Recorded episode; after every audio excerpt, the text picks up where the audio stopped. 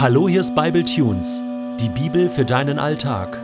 Der heutige Bible Tune steht in 1. Samuel 10, die Verse 1 bis 8 und wird gelesen aus der Hoffnung für alle. Da nahm Samuel ein Horn mit Olivenöl, goss das Öl über Sauls Kopf aus, küsste ihn und sagte: Im Auftrag des Herrn habe ich dich nun mit diesem Öl gesalbt als Zeichen dafür, dass du der König seines Volkes Israel werden sollst. Wenn du nun wieder nach Hause gehst, wirst du beim Grab Rahels in der Nähe von Zelzach im Gebiet Benjamin zwei Männern begegnen, die dir sagen, die Eselin, die du gesucht hast, sind gefunden. Dein Vater ist jetzt um euch besorgt und fragt sich, wie soll ich nur meinen Sohn wiederfinden? Wenn du dann zur großen Terebinte von Tabor kommst, werden dir drei Männer begegnen, die unterwegs sind nach Bethel, um Gott dort anzubeten. Einer von ihnen trägt drei junge Ziegenböcke, ein anderer drei runde Brotlaibe und der dritte hat einen Schlauch Wein dabei. Sie werden dich freundlich grüßen und dir zwei Brote anbieten, die du ruhig annehmen kannst.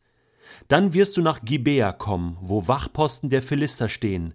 Gleich am Stadtrand begegnest du einer Gruppe von Propheten. Sie kommen gerade vom Hügel herunter. Ihnen voran gehen Leute, die auf Harfen, Tamburinen, Flöten und Gitarren spielen. Die Propheten selbst werden in Ekstase sein und Prophezeiungen aussprechen. Der Geist des Herrn wird über dich kommen.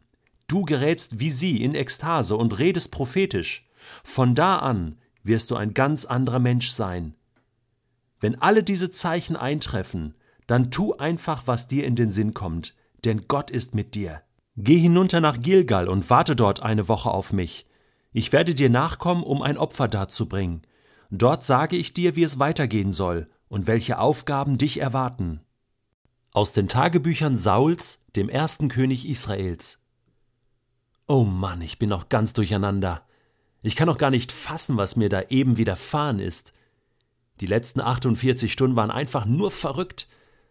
Eigentlich wollten wir nur die Eselinnen suchen, die meinem Vater abgehauen waren. Und nun soll ich König von Israel werden. Hallo? Ich spüre immer noch das fettige Öl in meinem Haar was dieser Prophet Samuel mir über den Kopf geschüttet hat. Gesalbt. Maschiach, der Gesalbte, ich, König von Israel, Saul der Erste.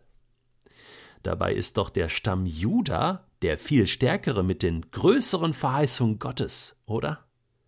Dass Gott also mich ausgesucht hat, ist eine echte, dicke Überraschung. Wahrscheinlich nicht nur für mich.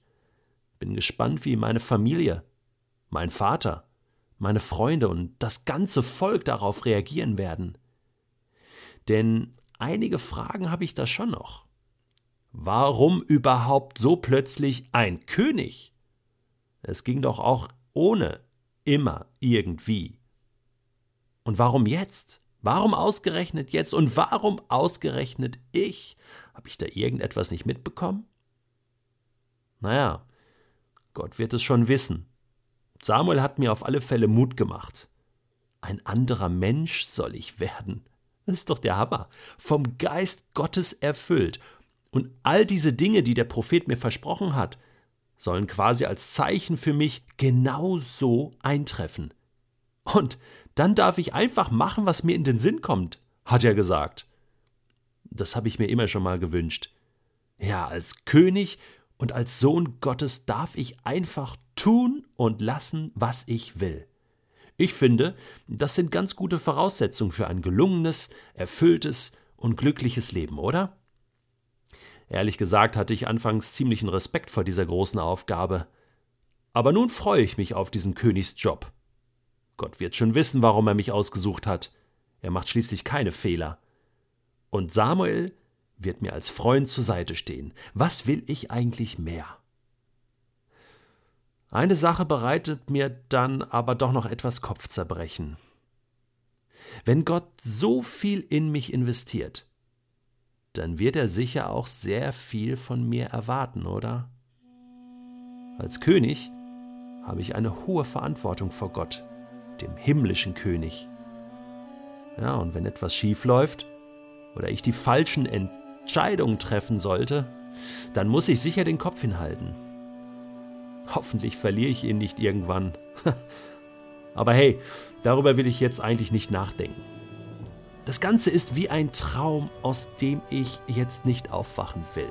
Deswegen, komm, Saul, Augen zu und durch.